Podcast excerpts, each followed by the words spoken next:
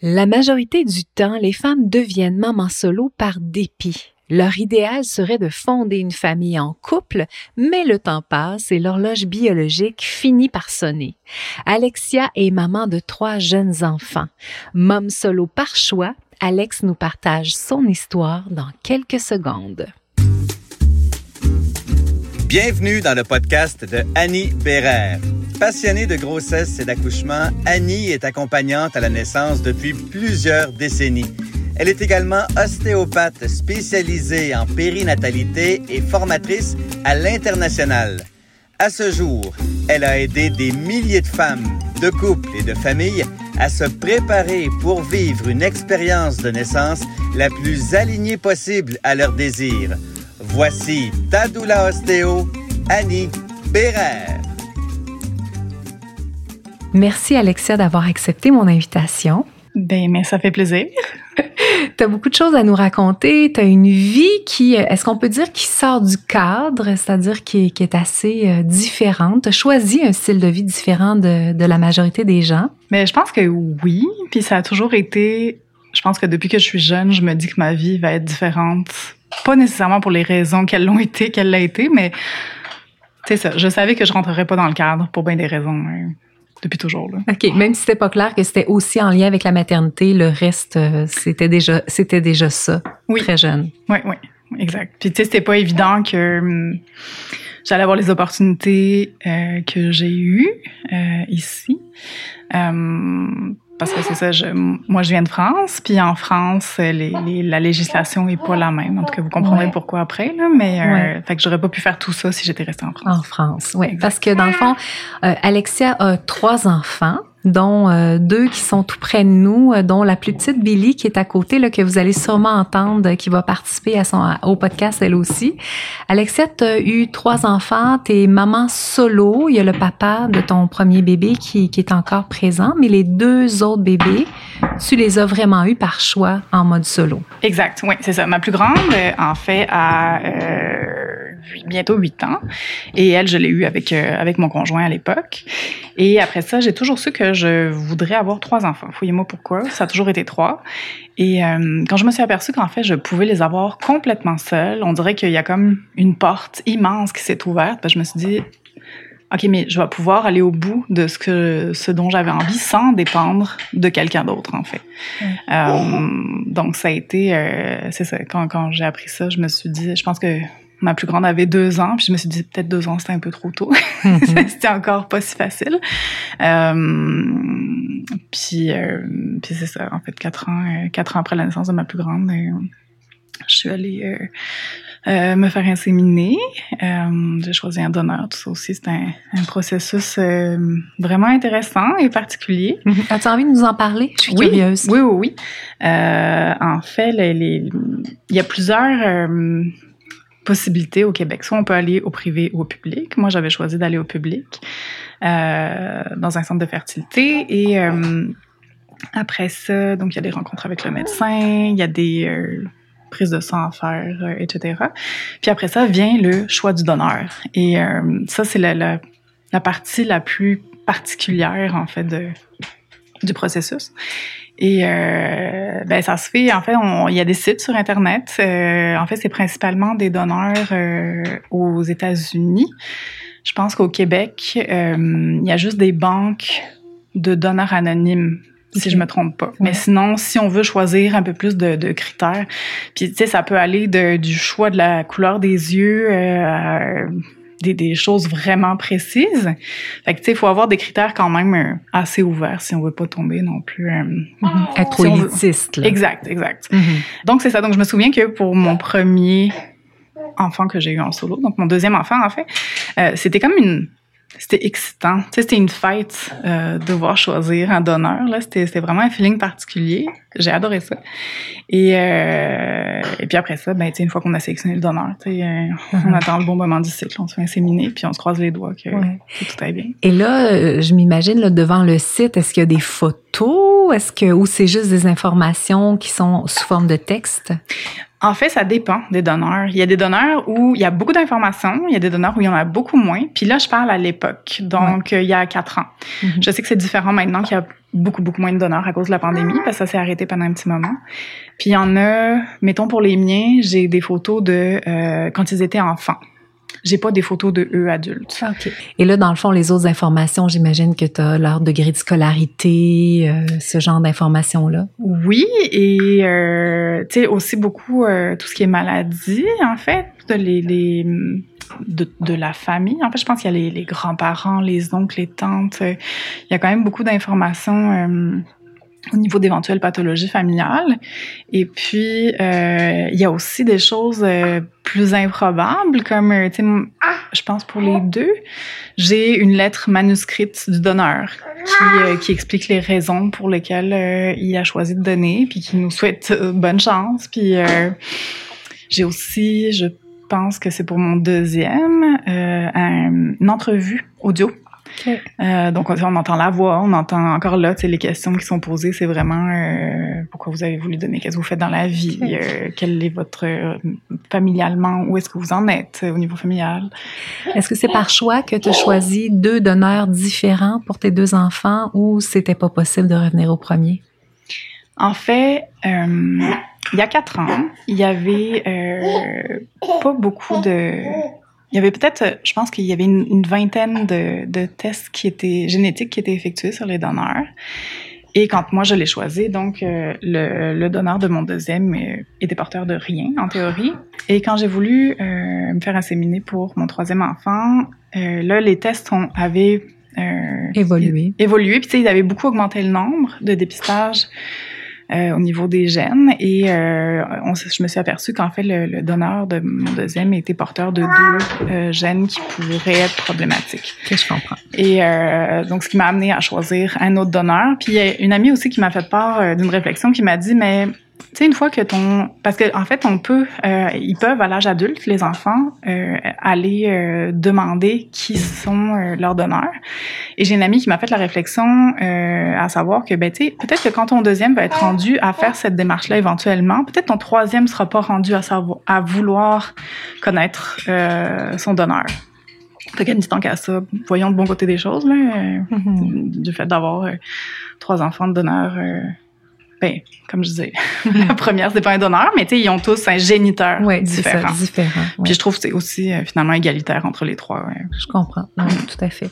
Le processus de fertilité, d'insémination, c'est un processus qui est assez violent. Est-ce qu'on, est-ce qu'on peut intrusif, intrusif, intrusif, ouais c'est difficile parfois de mettre nos limites, euh, c'est difficile de, de, vivre cette aventure-là en, en, se sentant bien, puis en se sentant respecté. Puis comment toi, tu as vécu ça? Puis est-ce a des outils que tu as utilisés en plus comme maman solo là, pour vivre ça de façon le plus harmonieuse possible? Parce que à deux reprises quand même. Oui.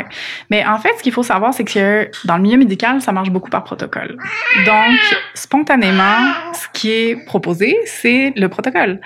Et... Euh, ce qui m'a poussé à refuser certaines choses, c'était probablement le fait d'avoir eu euh, un premier enfant euh, naturellement, parce que je savais plus ce que je voulais, ce que je ne voulais pas. Et pour moi, c'était important de mettre mon point sur la table pour des choses que je ne souhaitais pas, euh, notamment la médication. Tu sais, moi, j'avais eu un enfant facilement, ma première. Fait que pour moi, il n'était pas question que je commence un cycle euh, en ayant de la médication si on pouvait faire ça. En fait, je voulais essayer.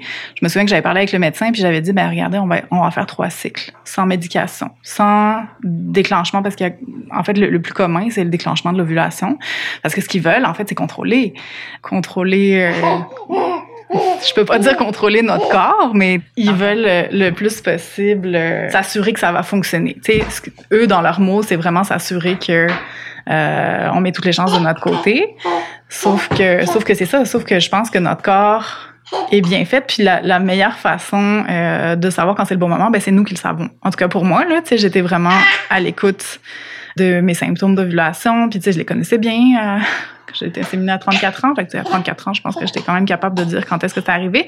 Puis je me souviens de m'être obstinée parce que euh, avant de nous inséminer, ils font une échographie la veille. Puis, euh, si l'ovocyte fait pas tel diamètre, ben là, ils, ils, veulent attendre. Sauf que moi, je le savais que j'ovulais. Euh, je pense que c'était le lendemain. Fait que, tu sais, si tu me donnes une échographie deux jours plus tard, mon ovulation est manquée. Puis c'est ce qui est arrivé à un cycle. Et c'est pour ça qu'après ça, je me suis obstinée. Je dis non, regardez, je le sais quand est-ce que j'ovule. Euh, tu sais, si vous m'inséminez pas maintenant, on va manquer ce cycle. Puis il vaut mieux être inséminé trop tôt que trop tard. Parce que trop tard, c'est juste trop tard. Tu sais, on manque la chute. Donc ça a été parfois, tu sais, taper le poing sur la table puis dire, ben regarde, moi j'ai tel symptôme aujourd'hui, euh, j'ai fait mon test d'ovulation. Tu sais, c'est pas facile à entendre pour eux parce que là, tu sais, comme je disais, ça rentre pas dans leur euh, dans leur dans leurs critères. Mais tu sais, à chaque fois que à chaque fois que je me suis imposée, ben ça a fonctionné. Donc pour moi, encore plus pour mon troisième, il était plus question que j'écoute leur protocole. Mais encore là, je parle de ma situation personnelle et euh, donc sans problème de fertilité. Je pense que ça aurait été tout autre si, euh, si j'avais eu de la difficulté. C'est sûr qu'à un moment donné, je me serais plus ouverte à leurs suggestions. Puis euh, chaque cas est tellement différent que, euh, que c'est ça. Pour moi, c'était évident que je faisais ça naturellement. Évite les si j'avais su en connaissant à l'avance toutes les étapes importantes jusqu'à la fin de ta grossesse. Rendez-vous dans la description pour télécharger dès maintenant ton calendrier pour une grossesse facilitée et bien organisée. Les grossesses se sont bien passées, mais comme maman solo, est-ce que tu as eu des défis supplémentaires? Est-ce que le regard des autres a été lourd parfois à passer? Est-ce qu'il y a encore des préjugés? Comment tout ça s'est passé finalement quand on regarde avec le recul? Ben ça s'est quand même bien passé parce qu'on vivait à Montréal à l'époque et euh, et c'est ça. Toutes les, c'est sûr qu'on s'entoure des personnes euh, qui, qui ont potentiellement les mêmes idées que nous. Donc c'est sûr que quand moi euh, je me suis séparée de mon conjoint à l'époque, c'est, là que ça a été le plus difficile en fait. C'est ma première grossesse où ça a vraiment été ça m'a rentré dedans beaucoup. Pas parce que j'avais nécessairement des attentes euh, de la présence d'un conjoint, mais plus parce que mon réseau était pas très étoffé. Je connaissais vraiment peu euh, de mères. c'est ça qui a été le, plus difficile en fait.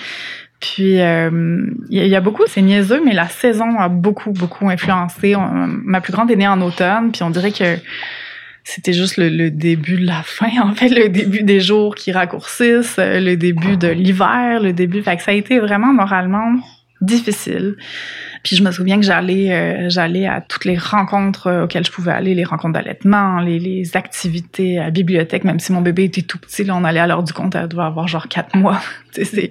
Mais c'était important pour moi de me faire un réseau de mamans, puis de, de rencontrer du monde faut en parler parce que ça peut être extrêmement difficile, pas juste physiquement. Oui, c'est ça, qu'on se sent vraiment isolé. Puis c'est vrai que c'est vraiment pire pour le premier bébé, je pense, pour la majorité d'entre nous. Oui, parce qu'on ne sait pas à quoi s'attendre. Tu sais, c'est, euh, je veux dire qu'on soit solo ou pas, euh, on ne sait pas à quel point ça, ça peut être difficile, euh, mm-hmm. ça peut être demandant de de, de pas comprendre ce petit être qu'on a pourtant porté pendant neuf mois, mais tu sais, ça n'a pas été instinctif là. Tu sais, euh, c'est, c'est, on a beau être des mammifères, euh, pour moi l'instinct n'a pas nécessairement embarqué tout de suite. Mm-hmm. Euh, fait que c'est ça. Mais c'est très différent par contre pour mes deux autres probablement, euh, oui, il y a une partie de l'expérience, il y a une partie du tempérament des enfants aussi. Ça, je veux croire à ça. Là, c'est euh, c'est pas parce qu'on élève tous nos enfants de la même façon qu'ils sont tous identiques. Là. Ils ont tous des tempéraments très différents, puis il y a plein de choses sur lesquelles on ne peut pas avoir de d'influence euh, malgré toute notre notre bonne volonté, notamment au niveau du sommeil, au niveau, ça, ça peut être plus difficile avec certains bébés. Et par contre, j'en reviens à ce que tu demandais au niveau du, du jugement du fait d'être solo. Euh, moi, je l'ai jamais senti tant qu'on était à Montréal. Après ça, on a déménagé en campagne. Et là, sans le sentir directement, je voyais que je, je le vois que c'est pas, il y a pas la même ouverture. Là. hein? T'es d'accord, Billy? Billy, c'est veut dire. C'est ça. Fait que, euh, fait que c'est ça. Puis ça, ça m'a rentré dedans. Sais, c'était vraiment un souhait de déménager en campagne, mais j'avoue que je suis arrivée avec ma petite bulle de euh, tout le monde est ouvert, euh, on vit à une époque où, euh, où c'est facile, justement, on peut aller se faire inséminer facilement, on n'a pas besoin de se justifier. Mais là, j'ai un peu frappé un mur à un moment donné ici quand j'ai vu que c'était beaucoup plus traditionnel. Oui, c'est ça. Mais c'est sûr que c'est sûr qu'il y a sûrement des gens qui qui sont pas nécessairement dans, dans l'ouverture par rapport à ça. Là. donc c'est pas si étonnant que tu en aies rencontré, ça existe là. Mm-hmm, exact. C'est vrai que quand on est dans notre bulle avec les gens avec lesquels, comme tu disais tantôt, qui nous ressemblent, des fois on oublie oui, qu'à l'extérieur de la bulle. Oui, exactement. Puis ça, c'est pour plein de sujets. Hein? C'est pas juste la maternité. Là. exactement. Oui, oui. donc, ce que je comprends, c'est que tes grossesses ont relativement bien été, euh, même si tu étais maman solo et que tu avais la charge finalement en plus. Étant française, t'as pas non plus ta famille qui est à proximité. là. T'es es une expatriée en plus. C'est vrai. Mais à la fois, j'étais tellement indépendante. Je veux dire, si je suis venue au Québec seule, c'est parce que je, je, me sentais euh, assez, euh, assez indépendante, assez forte pour, euh, pour arriver à, à, refaire ma vie ici. Ouais, le, le, soutien de la famille m'a manqué un petit peu à un moment donné. Mais c'est ça, mes grossesses ont, ont, ont, quand même tellement bien été. Je veux dire, les trois, là, c'est comme oui, le premier trimestre, mais à part ça, c'était quand même des grossesses de rêve pas mal. J'ai eu la chance immense d'avoir un suivi sage-femme dès ma première. En fait, je n'ai jamais rencontré de médecin pour mes grossesses, puis ça, je pense que c'est la plus belle chose qui pouvait m'arriver pour mes suivis, là, c'est de ne pas rencontrer de médecin. Parce qu'encore là, mes idées sont tellement arrêtées et tellement... Euh, je voulais vraiment vivre ça naturellement du début à la fin. Et j'aurais probablement trouvé ça vraiment fatigant de devoir me battre pendant tout le processus. Même si je sais qu'il existe des médecins extraordinaires, puis qu'éventuellement, il y a de plus en plus d'ouverture euh, euh, par rapport à, à, à, des suivis naturels, à des accouchements euh, non médicalisés ou peu médicalisés. Mais c'est ça, ça reste que le fait d'être avec une sage-femme, ça m'a beaucoup mm-hmm. facilité la tâche, vraiment. Tu as choisi à trois reprises de donner naissance à la maison. Oui. Ouais. Encore là, c'est une continuité. Oui, c'est une continuité. Et euh, tu es une professionnelle de la santé. Oui. Je pense que ça a teinté beaucoup, beaucoup, beaucoup mon choix de lieu de naissance, justement connaissant l'envers du décor pour moi, c'était pas mal la pire des choses qui pouvaient m'arriver euh, d'aller à l'hôpital. Mais encore là, c'est un point personnel. Oui, oui, tout à fait. On est complètement d'accord. C'était ton senti, ton intuition. Puis euh, on est, je pense qu'Alex et moi, on est tout à fait sur la même page par rapport à ça. Il faut suivre notre chemin. Mm-hmm. Hein, que donc, il faut pas suivre le sien. Il faut pas que tu nous écoutes en disant je vais faire comme Alex, je vais faire comme Annie. Il faut que tu trouves ta route il faut être convaincu. Ouais. Tu sais, faut être. Je pense qu'il faut être. Euh, tu sais, ça, faut être convaincu. Il faut être faut sentir que c'est vraiment ça dont on a besoin. Puis je pense que en, grande partie, c'est ce qui a aidé à avoir des naissances euh, relativement faciles. Parce que je savais que j'étais à bonne place, je savais que mon corps allait faire sa job, que mon bébé allait faire sa job, puis que si le lâcher prise arrivait à être au rendez-vous, ça se ferait bien. Puis ça a quand même c'est ça, très bien. Écoute, euh, je suis témoin. Oui. le lâcher prise était au rendez-vous. Et là, on a déjà parlé de ça ensemble. Je t'ai déjà souvent demandé, mais Alexia, comment tu as fait pour, dès ton premier bébé, je te vois encore là, à quatre pattes dans ton salon, appuyer sur ton ballon, à bouger tes hanches, à faire des sons magnifiques dès le début du travail? Oui, mais ça, c'est dur de, de d'avoir une explication. Je me souviens, c'est ça, pour ma première, de m'être beaucoup dit, ah oui, c'est vrai, bouche molle, col mou. Puis ça, j'y ai pensé tout du long, puis je me suis dit, si je fais suffisamment de son pour euh, relâcher ma bouche, ça devrait bien se passer. Puis on dirait que ça a comme embarqué. Tu sais, les sons. ma première, je me souviens pas de mon accouchement. J'ai littéralement un, je, me souviens de à peu près rien sauf quand elle est sortie après. Mais tout l'accouchement, je j'ai vraiment pas de souvenir. Fait que je pense que j'ai vraiment eu les hormones qui ont embarqué tellement fort que. Puis j'en étais triste. J'étais triste parce que j'avais pas. Euh... Oui, t'étais là pour me raconter après, mais euh, j'avais pas pas tant de photos, pas de souvenirs. Puis là, je me retrouvais avec ce bébé que je connaissais pas. Fait que là, ça a comme... Oui, c'est un accouchement magnifique, mais le fait de ne pas avoir de souvenirs, ça ne m'a pas du tout aidé pour le postpartum. Et euh, je pense que ma grande est née en 5 heures, peut-être, quelque chose comme ça. Puis je me souviens de m'être dit, me semble que c'est rapide. Ouais. C'est rapide un peu pour que je me souvienne. Puis j'ai adoré ça. J'ai, j'ai, j'ai adoré accoucher. J'ai adoré, adoré. Puis je me suis dit, ça m'en prend d'autres. Ouais. Vraiment. Qu'est-ce que tu as adoré là-dedans? Euh, le fait de me sentir tellement puissante et capable et je pense que c'est le, le moment de ma vie où je me suis sentie le plus euh, le plus la, la plus forte tu sais la, la plus euh, c'est ça c'est vraiment ce, ce sentiment de, de, de, de force euh, dont on est capable à ce moment-là puis tu sais il y a je pense honnêtement, il n'y a pas personne d'autre qui peut nous aider dans ce temps. Oui, oui, on peut avoir du soutien, là, c'est sûr que c'est aidant. Puis, mais je pense que personne d'autre peut se mettre à notre place, puis personne d'autre peut faire les choses à notre place dans ce temps-là. Fait que c'est, c'est, c'est ça, je trouve qu'il y a beaucoup, euh, qu'il y a beaucoup aidé. Puis les, les, les accouchements suivants, j'avais hâte de revivre ça. Fait que là, c'était plus, on était dans l'excitation, là. Tu sais, ça s'en venait, puis tu sais, même... euh, Oui, ça fait mal à coucher, là. Tu sais, je veux dire... Moi, t'es d'accord, mais je m'en souviens de m'être dit au deuxième, ah, c'est vrai. Ah ouais, je m'en souviens, je m'en souvenais plus, mais ouais, c'est vrai que ça fait mal. Vraiment mal. mais malgré tout, c'est comme le plus beau moment de ma vie parce que c'est comme, c'est ça, c'est, c'est, euh, c'est, c'est un moment unique, puis euh, je me suis jamais sentie de même dans d'autres situations. Mm-hmm. Et puis, euh, et puis la troisième, la troisième, ça a été, euh, il y avait un peu plus de rebondissements parce que là, on a été rendu en campagne. Et l'accouchement à domicile était euh, pas officiellement, on était trop loin en fait, on n'était pas dans le périmètre des sages-femmes. Et je ne me voyais pas me déplacer en début de travail. Euh, avec toute la logistique qu'il y avait de, de, devoir faire garder mes enfants, bon ça j'avais des solutions éventuellement, mais c'était plus une fois que le travail commence, j'avais peur que ça interrompe mon Ouais. travail. Puis je voyais pas comment est-ce que je pourrais prendre une douleur aussi intense que des contractions dans une voiture. En plus, c'était en hiver. Ouais. Fait que là, c'était pas possible. Fait que là, dès le début, j'ai dit à ma sage-femme, mais tu sais, j'accoucherai chez nous. Ouais. Voilà. Je sais pas qu'est-ce qui va se passer, comment tout ça va s'enligner, mais une chose est sûre, c'est que j'accouche chez nous. Mm-hmm. Fait que ça, ça a été, euh, ça a été une autre aventure parce que c'est tout un cheminement. Parce que, je- oui, OK, j'accouche à la maison, mais comment ça se passe? Mhm. Euh, de quelle manière? Est-ce qu'il y a des conséquences? Oui, évidemment, il peut y avoir des conséquences, euh, puis pas juste physiques.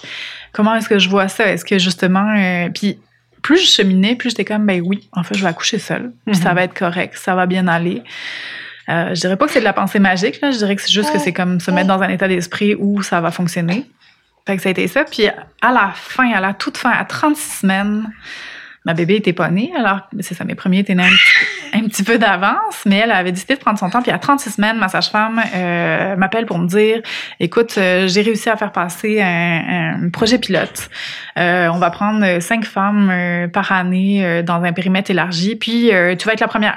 Est-ce que Wow. c'est correct pour toi? Puis là, on dirait que c'était comme, ben, j'en ai discuté avec toi. Euh, moi, j'étais vraiment dans un état d'esprit où, non, non, c'est correct, j'allais faire ça toute seule. Puis, tu sais, j'étais, je m'étais beaucoup projetée là-dedans. Ouais. Fait qu'on dirait que c'est venu me déstabiliser, surtout à 36 semaines. Je me dit, OK, là, OK, fait que là, elle va venir. OK, fait que j'accouche plus toute seule, finalement, tu sais. C'est, c'est très drôle parce que je me voyais, je me projetais d'accoucher pendant la nuit, pendant que mes enfants dormaient. Tu sais, tout était C'était. c'était dans ma tête. Fait que, fait que là, ça, c'est, venu beaucoup me déstabiliser. Mais finalement, euh, je me suis dit que c'était quand même probablement mieux. Mais j'ai prévenu ma sage-femme que je ne voulais pas de, de, de... En fait, je voulais pas qu'elle s'approche. Ouais, c'est ça. Je voulais être autonome le je voulais être possible. autonome parce que moi, je m'étais projetée comme étant autonome. Fait que pour moi, c'était ça l'accouchement Mhm. euh, pour ma dernière. Fait que c'était, euh, je, je l'avais avisé. J'ai dit là, toi, t'es là en cas d'urgence Mhm. parce que parce que je vais faire ça tout seul puis ça va être correct. Tu sais. Puis comment ça s'est passé finalement? Ben j'ai fait ça toute seule puis ça a été correct. T'étais t'étais où dans la maison? Raconte.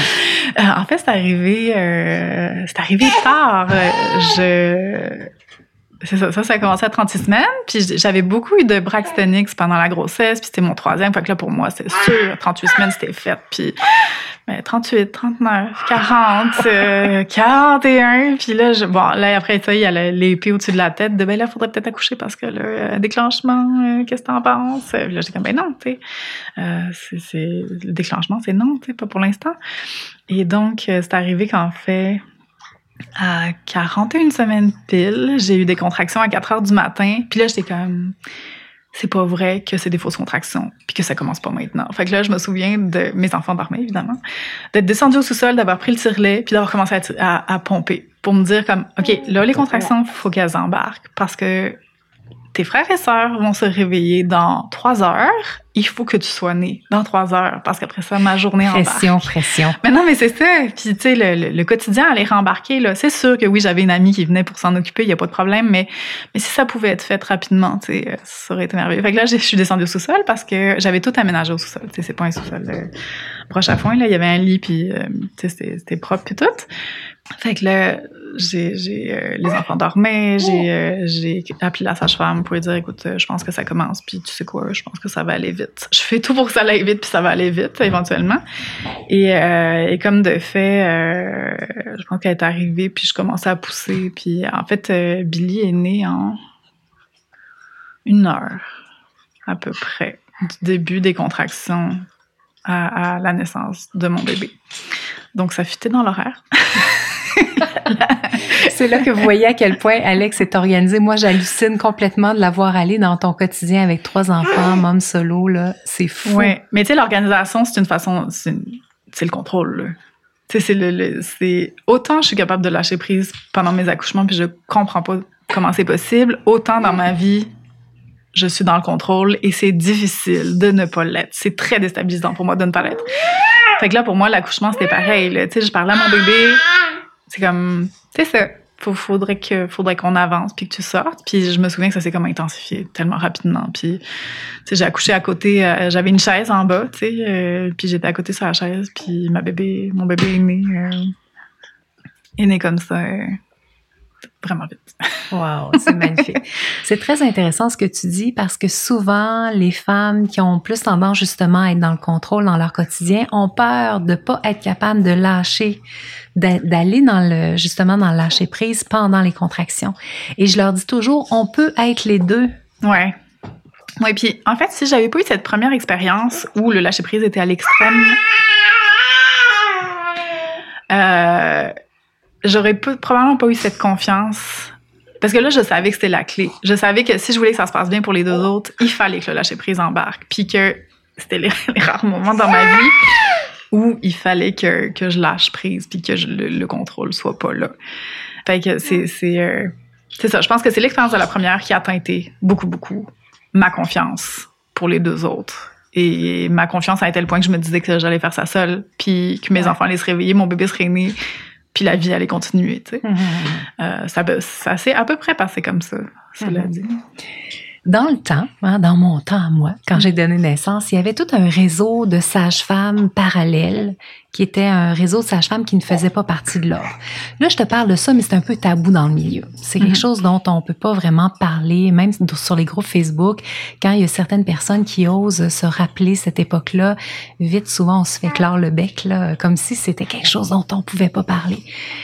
Et le fait que ce, ce type de sage-femme-là n'existe plus, ben c'est une grande perte pour nous les femmes parce que toi, à partir du moment où ta sage-femme te dit on peut pas t'aider, ben le choix que tu avais c'était soit d'accepter de te plier au fait qu'il fallait que tu ailles en maison de naissance ou de donner naissance toute seule, mm-hmm. mais il y avait plus de il y avait pas de possibilité intermédiaire.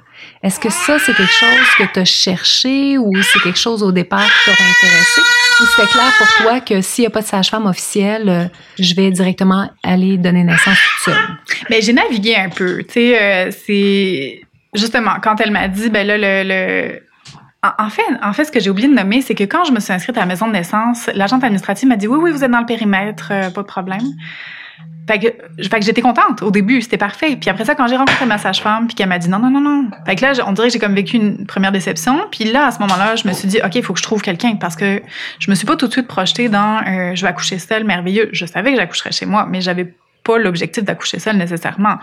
Euh, donc oui, j'ai cherché à, à, trouver une sage-femme alternative euh, qui n'existe plus ou en tout cas sont très bien cachées. Puis puis assez rapidement, je, il y avait des, des, accompagnantes qui avaient, qui étaient connues dans mon coin justement pour des accouchements non assistés. Mais ça, ça marchait pas avec ma vibe. Euh, mm-hmm. je, je, trouvais pas. Euh, mm-hmm. Puis plus ça avançait, puis je, je, me disais ben non, tu sais, je préférais toute seule qu'être ben mal accompagnée, ouais. d'avoir quelqu'un que ça me tente moins. Ouais, je comprends. Je comprends. Puis moi, je me souviens de plein d'accouchements extraordinaires à domicile où les femmes avaient cette demande-là de dire aux sages-femmes, restez dans la cuisine, je vais vous appeler quand ce sera le bon moment. Mm-hmm. Et que, ouais, Puis que finalement, elles appelaient au moment où elles étaient vraiment rendues, au moment où là, elles avaient besoin d'aide. Ben, d'aide. Attends, je devrais pas dire ça comme ça. qu'elles avaient besoin que la sage-femme soit là. Oui. Mais, euh, mais bon, après ça, tu sais, le, le, finalement, comme ma sage-femme était là, et que j'ai un historique euh, de, de déchiré, sans rentrer dans les détails, euh, pour tous mes accouchements. Cet accouchement, il n'y a, pas, il a pas échappé, en fait. Je pense que comme j'accouche très vite, puis à vertical, en tout cas, bref. Mm-hmm. euh, donc, c'est ça, finalement, une chance. Une chance. Probablement une chance qu'elle était là pour. Mm-hmm.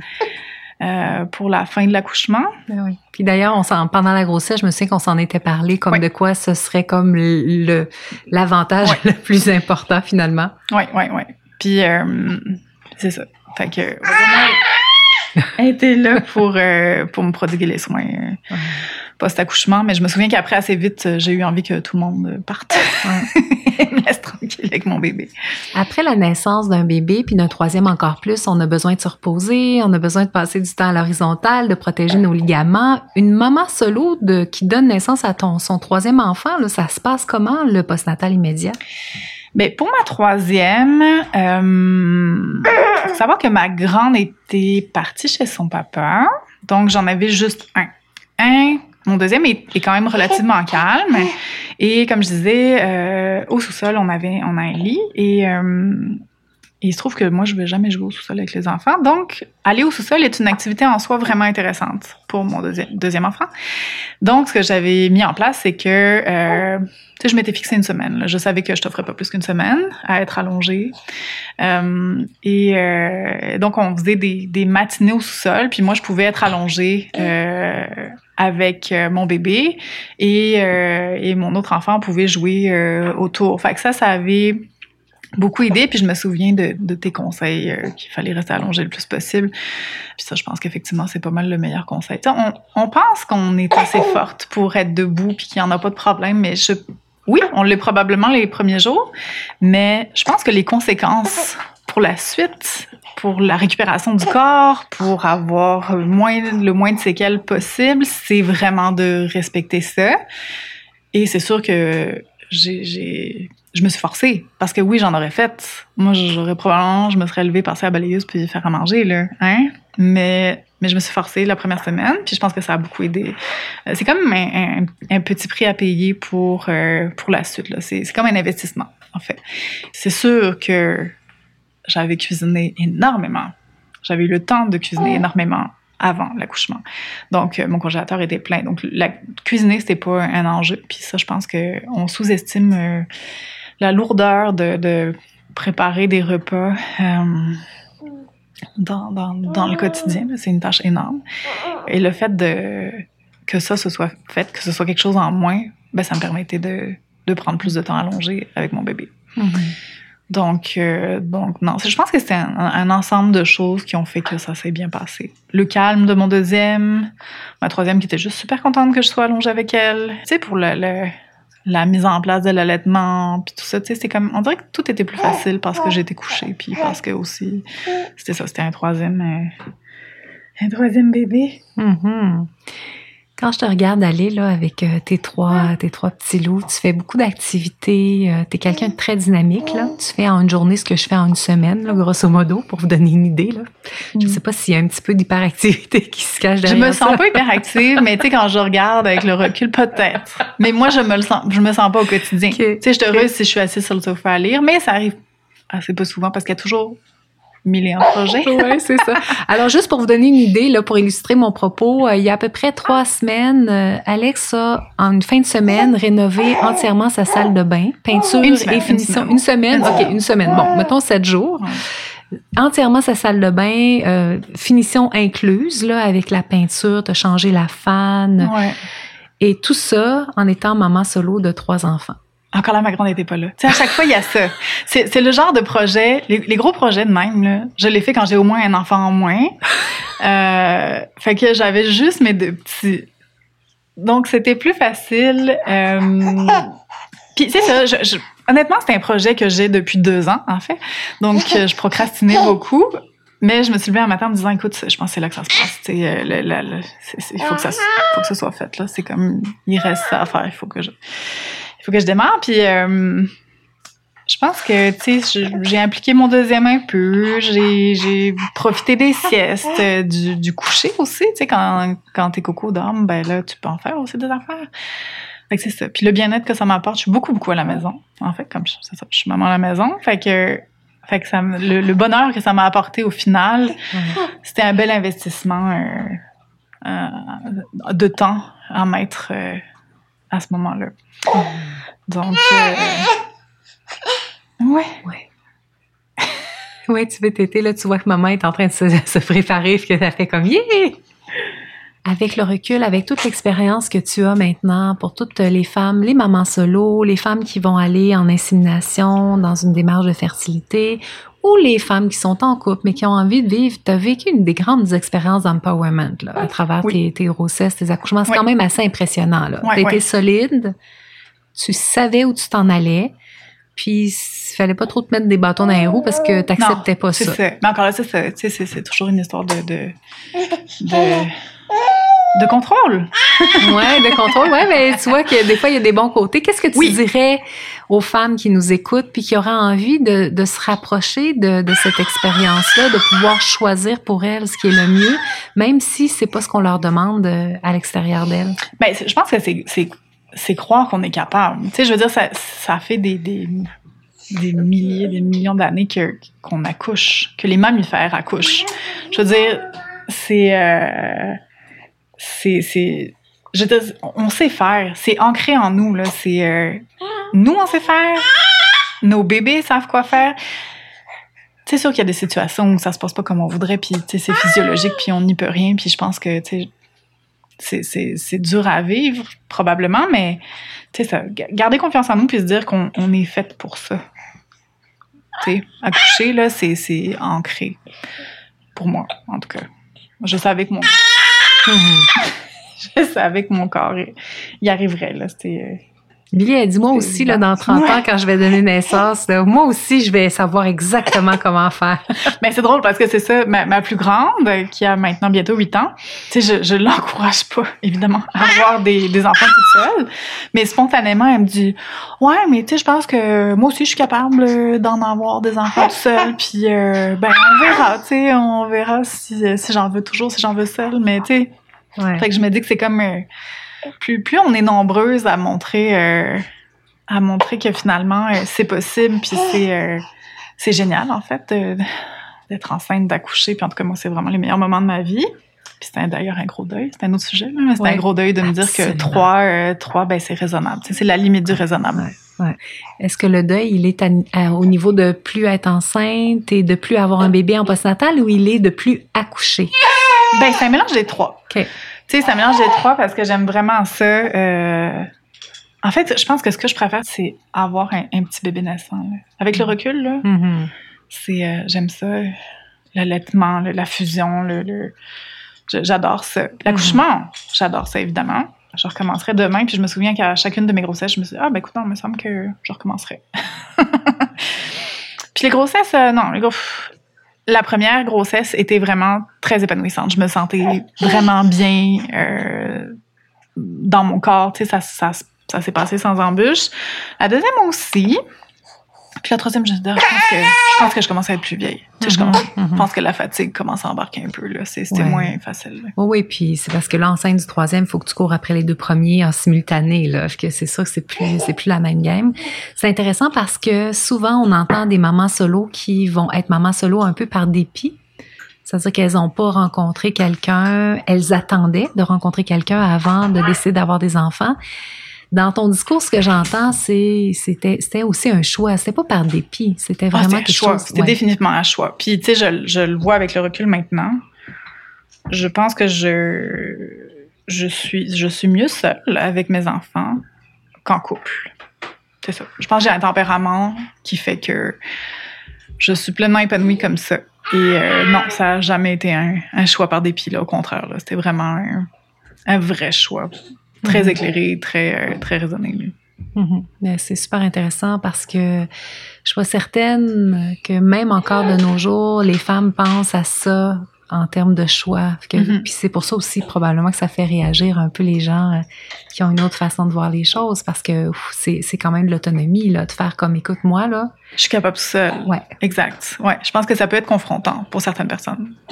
Définitivement. Puis tu sais, comme je dis, ça, ça, ça, ça correspond pas à tout le monde. Je pense qu'effectivement, je, je comprends tout à fait qu'il y a des femmes qui puissent être rendues à se dire, ben malheureusement, j'ai trouvé personne, mais mon désir d'enfant est plus fort, alors euh, je, je vais, euh, je vais avoir un enfant solo, puis qui finalement après rencontre quelqu'un ou tu sais, c'est. euh, puis je comprends tout à fait ça en fait. C'est pas pour tout le monde d'être solo, solo. ouais. Mhm. Je comprends. Merci beaucoup, Alexia. J'aurais aimé ça que tu puisses nous donner exactement les ingrédients qui ont fait que tu étais si libre, euh, si euh, mammifère, euh, si puissante pendant tes accouchements. Ce serait le fun, hein, si on Ouais, savait si on exactement. avait la clé, Ouais. je le donnerais à toutes mes amies. Hein? Écoute, si on pouvait te, comment on dit ça, pas te copier, là, mais quand on prend quelqu'un puis qu'on regarde, on modéliser, si on pouvait te modéliser par rapport à ça, ce serait extraordinaire. Mais Hum, hum. C'est pas possible. Non, c'est pas possible. Je sais. je pense qu'au premier accouchement, je t'avais enregistré, je pense. euh, Ah, je sais. Au niveau des sons, pas. tu te souviens pas? Non. J'ai comme un vague souvenir par rapport à ça, mais euh, ouais, c'était magnifique. Je, je te le redis. euh, J'ai encore des souvenirs très précis là, de toi qui est en Probablement train de plus que moi, ça. en fait. Moi, j'étais un peu moins, un peu moins buzzée dans les hormones. Merci beaucoup, Alex, pour ta confiance. Euh, merci beaucoup d'avoir pris ce temps-là dans ta grosse, euh, dans ta grosse activité avec tes enfants. Puis Non, on commence à relaxer, là, maintenant. Je- la deuxième moitié d'été, je- j'ai comme une, une, une, une pression où je me dis, OK, là, maintenant, non. On arrête de niaiser, on profite de l'été, là. Fait que Ah je suis oui. dans cette deuxième moitié, là. L'été commence pour moi, euh, début, mi-août. Alors, ça me fait très rire, là, parce que les gens qui nous écoutent font comme, OK, relaxer, mom de trois, mom solo de trois enfants, de trois jeunes enfants. OK. Ouais. Mais tu sais, c'est ça, c'est, c'est pas, euh, je, je suis pas assise toute la journée à jouer avec eux, là. Je pense que non, tu fais plein de choses. Ça. Tu sais, je, je pourrais pas, en fait. J'ai le bonheur de les avoir à la maison. Ça me, ça me procure beaucoup de joie, mais euh, j'ai besoin de pouvoir faire mes choses En même temps. aussi en même temps. Ouais, Merveilleux. Merci, Alex. ça fait plaisir.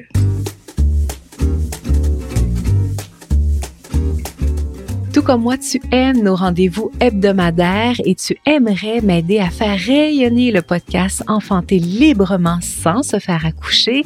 Je t'invite à aller sur Apple Podcasts ou sur Spotify pour mettre un beau 5 étoiles. Je te rappelle que tu peux me rejoindre dès maintenant dans la préparation virtuelle Les 11 clés pour une naissance facilitée. Oui, oui, elle est encore en mode gratuit. Pour y avoir accès, c'est facile. Le lien est dans la description de l'épisode. Tu y également le lien pour t'inscrire à un atelier gratuit dédié à l'accompagnement de ton bébé. Que tu sois enceinte ou avec un tout petit bébé dans les bras, cet atelier te donnera des outils pour accompagner ton bébé au mieux. Nous aborderons les cinq principaux éléments pour la période 0-1 an. Des éléments pour lesquels ton bébé a besoin d'être accompagné la sécurité affective, le sommeil, la motricité libre, la tête plates et les réflexes archaïques. Si tu désires connaître la date du prochain atelier et pouvoir t'y inscrire, c'est gratuit. Tu as simplement à aller dans la description. Je te souhaite une magnifique semaine. Je te rappelle que tu peux m'écrire directement si tu as envie que je t'accompagne. Tu peux le faire par courriel. L'adresse est elle aussi dans la description. Tu peux aussi m'écrire via Instagram. Je te souhaite donc une magnifique semaine, beaucoup de bonheur, des petits, des moyens, des grands, et on se retrouve pour le prochain épisode.